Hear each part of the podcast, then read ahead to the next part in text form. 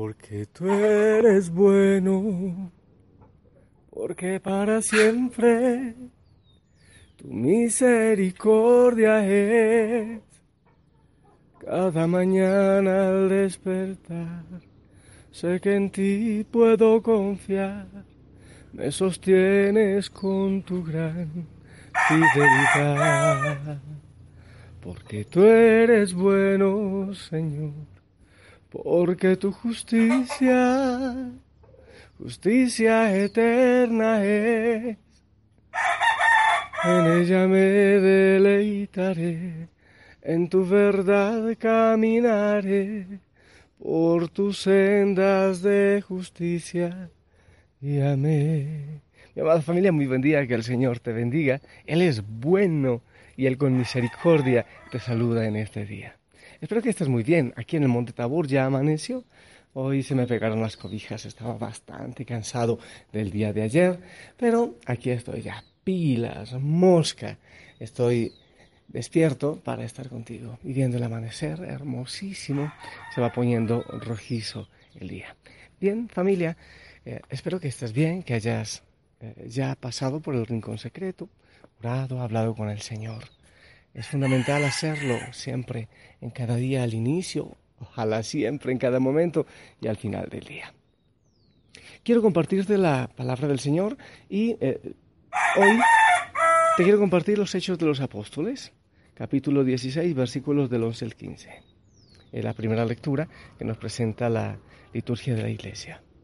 Por aquellos días zarpamos de Troade y navegamos rumbo a Samotracia al día siguiente hacia Neápolis y de ahí a Filipos, colonia romana y ciudad principal de la región de Macedonia. En Filipos nos quedamos unos días. El sábado salimos de la ciudad y nos fuimos por la orilla del río hasta un sitio donde solían tenerse las reuniones de oración. Allí nos sentamos y trabamos conversación con las mujeres que habían acudido. Entre las que nos escuchaban había una mujer llamada Lidia, de la ciudad de Tiatira, comerciante en púrpura, que adoraba al verdadero Dios. El Señor le tocó el corazón para que aceptara el mensaje de Pablo. Después de recibir el bautismo, junto con toda su familia, nos hizo esta súplica. Si están convencidos de que mi fe en el Señor es sincera, vengan y hospédense en mi casa y así nos obligó a aceptar. Palabra de Dios. Familia, los hechos de los apóstoles, los hechos del amor de Dios, los hechos del Espíritu, los hechos de la primera iglesia. Quiero que hablemos de los hechos de los apóstoles, pero antes de, eso, un pequeño detalle que me parece interesante. Esta mujer, Lidia, que aceptó el mensaje del Señor, y se bautizó ella y toda su familia y que amorosamente obligó a, los discípulos a ir a su casa. Este detalle de que se bautizó ella y su familia es bastante importante. A veces hay cuestionamientos acerca de por qué bautizamos eh, niños en, la Iglesia Católica, por qué nosotros bautizamos niños. Y me parece bonito esto, y no es el el único referente que tenemos de que, obviamente, los primeros evangelizados eran los adultos, no se le predicaba a los bebés, ¿verdad? Pero se bautizaban ellos y los niños. Y hay muchos ejemplos de eso. Eh, Lidia se bautizó ella y hizo bautizar a sus niños también, y seguramente a su esposo, a toda su familia, dice la palabra. Entonces ahí está. Eh, obviamente, si repito, bautizaban, se evangelizaban los adultos, pero ellos al convencerse bautizaban también a los niños. Y, la pregunta de por qué no esperar que sean grandes. No sé yo si eh, será bueno esperar que los niños sean grandes para aplicarles las vacunas necesarias eh, cuando ellos den su consentimiento. O no sé si será bueno eh, esperar que sean grandes para preguntarles si quieren aprender a hablar alemán, chino, francés, mandarín o español, ¿verdad? Eh, solo me surge decir eso. Pero ahora voy a hablar un momentito de los hechos de los apóstoles. Esta lectura nos habla de la primera vez que llega eh, Pablo a, a Europa. Llega a Europa. Mm, fuera lindo seguir toda la historia del Evangelio desde, desde Galilea, Jerusalén, después todo el recorrido que ha tenido Pablo eh, hasta llegar a Europa. Y si seguimos con los hechos de los apóstoles, veremos a Pablo que llega a Roma, que ahí terminan los hechos de los apóstoles, Pablo llegando a Roma y, evangelizando allá, donde eh, le sería cortada la cabeza a Pablo y también allí moriría Pedro em, crucificado al revés. Y, si continuamos, fuera lindo ver la llegada a España del Evangelio y después de España todo lo que llegó hasta llegar al resto del mundo. O sea, fuera hermoso ver todo lo que, lo que ha ocurrido, el recorrido que ha tenido el Evangelio en su historia por el mundo. Ver ese recorrido desde los apóstoles hasta nosotros. Pero el libro de los Hechos de los Apóstoles, de alguna manera escrito, está inconcluso. Termina con Pablo en, en Roma, pero, pero digo que está inconcluso porque los Hechos de los Apóstoles son también, deben ser también los hechos tuyos por la salvación del mundo. Los hechos míos, lo que tú haces por tu nombre. La historia se sigue escribiendo y los hechos de los apóstoles podían continuar en tu diario espiritual, podían continuar en, el, diario esfuerzo. ¿Qué haces tú? ¿Qué hace el Papa? ¿Qué hacen los obispos, los sacerdotes? Y tú y yo, porque el reino llegue. Es hermoso como va contando eh, esta lectura de hoy, va contando ese proceso. ¿Por dónde fuimos? ¿A dónde llegamos? ¿Qué pasó con esta señora? Me parece tan bonito, tan familiar. Es como un diario espiritual. Qué hermoso que tú tengas un diario espiritual donde digas, hoy hablé con esta persona de Jesucristo.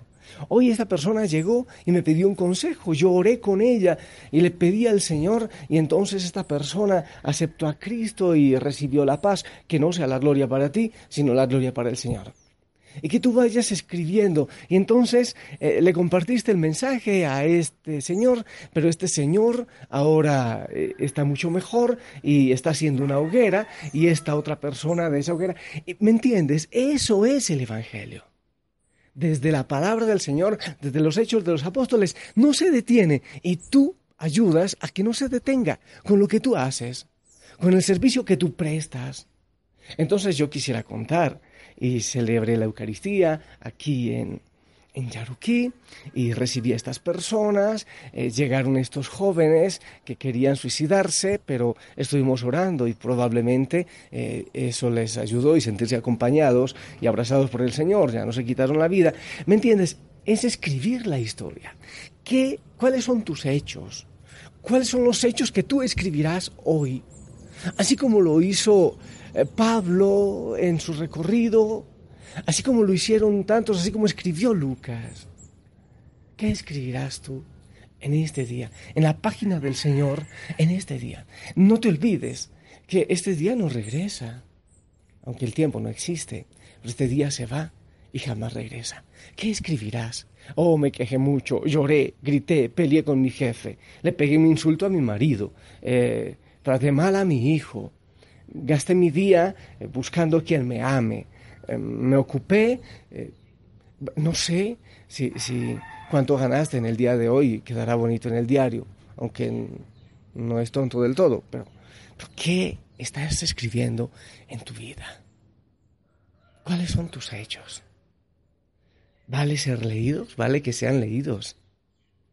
Son significativos para el camino de la palabra del Señor en el mundo con los hechos tuyos.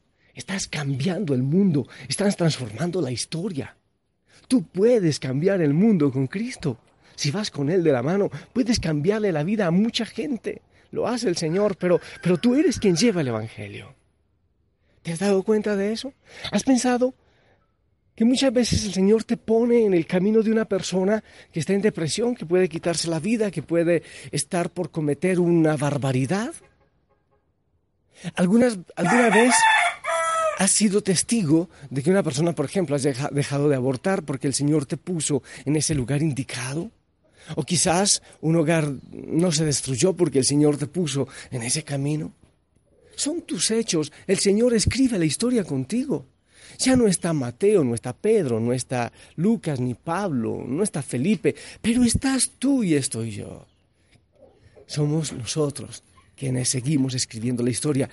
Eh, a veces vemos tan lejanos a los apóstoles. Quizás se nos olvida que nosotros somos quienes ahora escribimos la historia, los hechos de los apóstoles. Los apóstoles ahora somos tú y soy yo.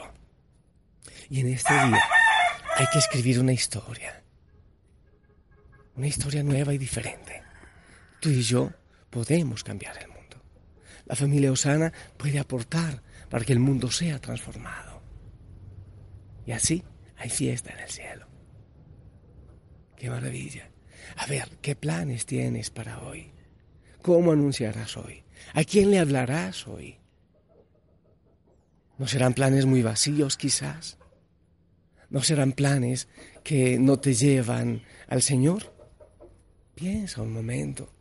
Ve a tu diario espiritual. Escribe tus hechos.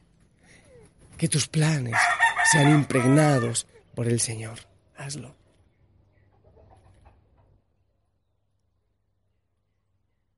Cuando yo era seminarista, cantábamos esta canción. Yo alguna vez fui el director del coro del seminario. Para anunciar tu reino a mis hermanos, está lista mi voz, prestas mis fuerzas. Pero cada mañana mis preguntas persiguen afanosas tus respuestas. Madrugo con esfuerzo entre la bruma a la fatiga de tu sementera, soportando que crezca la cizaña, pues aún no llega el día de la siega. Si tu reino pudiera ser más claro y más veloz, Señor, qué bueno fuera si tu reino pudiera ser más claro y más veloz, Señor, qué bueno fuera. Me arriesgo a registrar por los barrancos, porque de tu redil falta una oveja, y alumbro nuevamente en los rincones, donde tal vez se esconde tu moneda Vuelvo otra vez de tardo hasta el regazo a revisar la red gastada y terca y me duermo trenzando la esperanza con la ilusión que inunda mi cabeza. Si tu reino pudiera ser más claro y más veloz, Señor, qué bueno fuera si tu reino pudiera ser más claro y más veloz, Señor, qué bueno fuera. Hay una Eucaristía de cada domingo y hay una persona que siempre al final de la Eucaristía se acerca, me da un abrazo y me dice, Padre, usted cambió mi vida. Yo en mi corazón digo, el Señor ha cambiado tu vida. Se siente hermoso cuando se sabe que el Señor ha tomado nuestra vida para transformarla de otros. Y que los hechos de nuestro día pueden transformar muchas historias y hacer mejor el mundo de los demás. Así como se transformó por Pablo, bueno, por los discípulos, la vida de Lidia, y así que lo inviten a uno, ven a mi casa, porque yo creí en el Señor y porque tú fuiste el mensajero.